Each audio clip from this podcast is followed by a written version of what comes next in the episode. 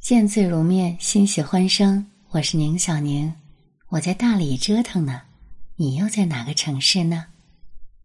最近一段时间呢，家里终于安静了。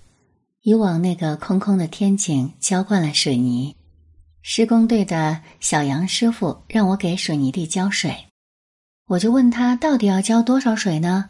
他说多一点最好，能够把水泥地泡在水里养一养。那我就只能看感觉了。要知道，感觉这东西虽然不太靠谱，但我却是最擅长凭感觉的。一盆一盆的水啊，就这么浇上去，眼看着那片水泥地波平如镜了。可巧啊，这个时候六楼的邻居海荣过来要瞧一瞧我这个楼板施工的怎样了。因为他正在和五楼的邻居商量着要像我这边一样浇筑楼板呢。我想起前两天呢，我这边施工的时候呢，没有太注意，又是敲墙，又是钻孔什么的，害得他午睡都没有完成。虽然当时开工的时候呢，我已经在业主群里面跟所有的人都报备了，但是呢，现在他既然上门来看我浇灌的成果，我就顺便跟他当面道歉了。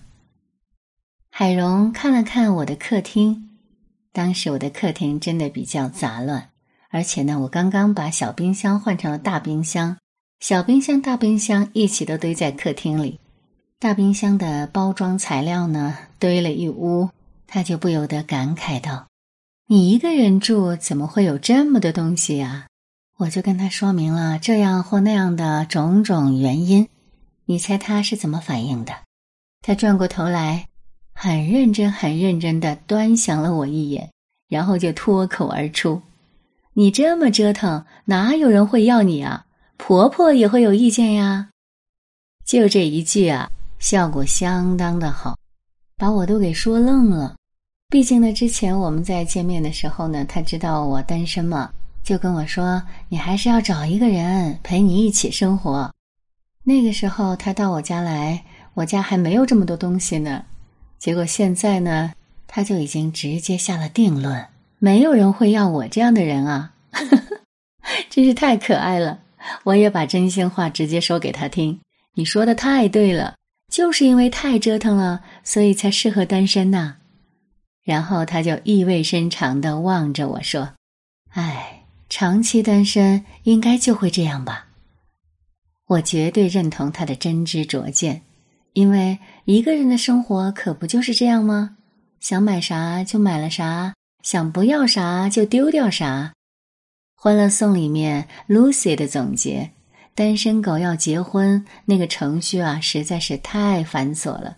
第一呢，当然是要有感情；没感情呢，起码要看着顺眼，能处到一起。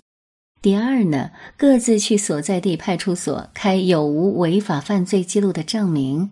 第三呢，共同去三级以上医院体检；第四，去征信中心打印各自的个人信用报告；第五呢，买猪看圈。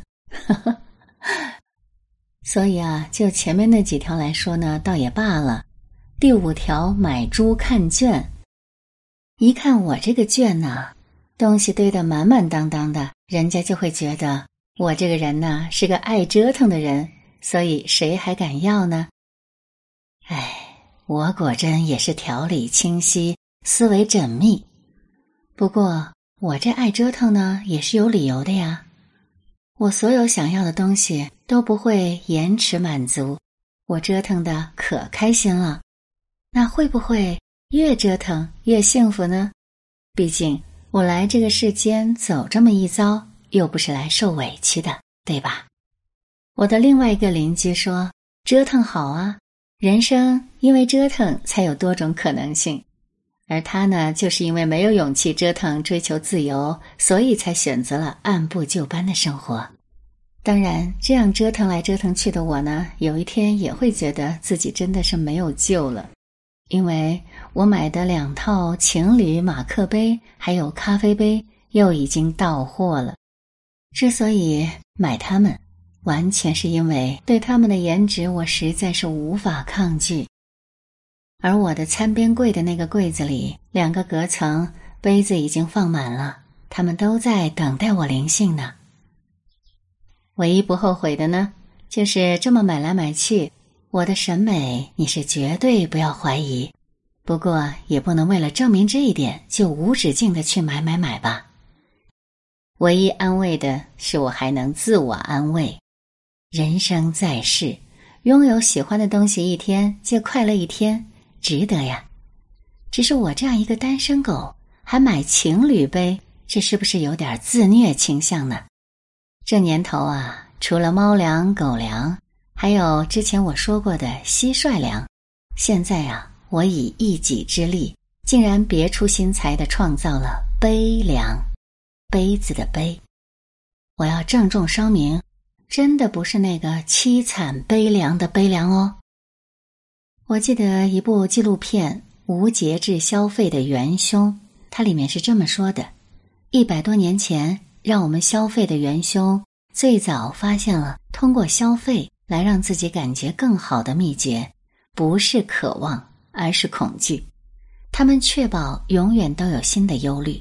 以及我们从来都不知道我们需要的解决办法，恐惧才是我们购买的最主要动机啊！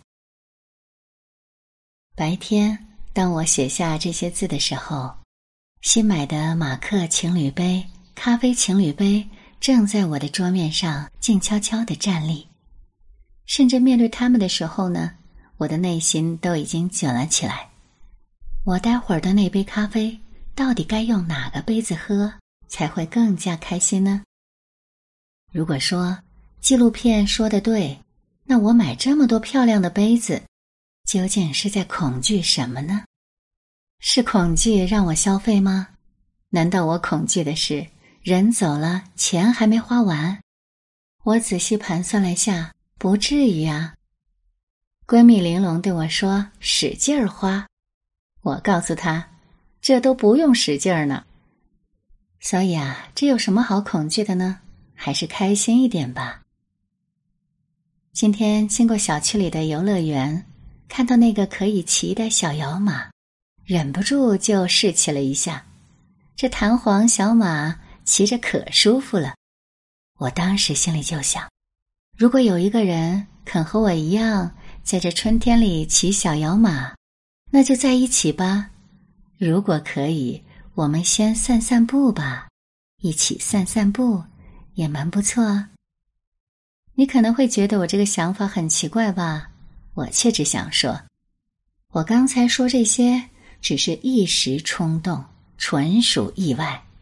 真的是我骑在小摇马上的时候，那阵风轻轻的拂过来。好像我的脑子里不动点这个念头，就有点对不住这春光。是的，不用去想，你都多大了，还这么不稳重，这样做不合适吧？如果我二十岁，我一定会去骑小摇马的。是的，不要给人生设限呐，不要想这些有的没的。在这明媚的春天里，你看到阳光下的小摇马，就过去骑吧。我想。不管我到什么样的年龄，我都会有这种底气。希望你也有哦。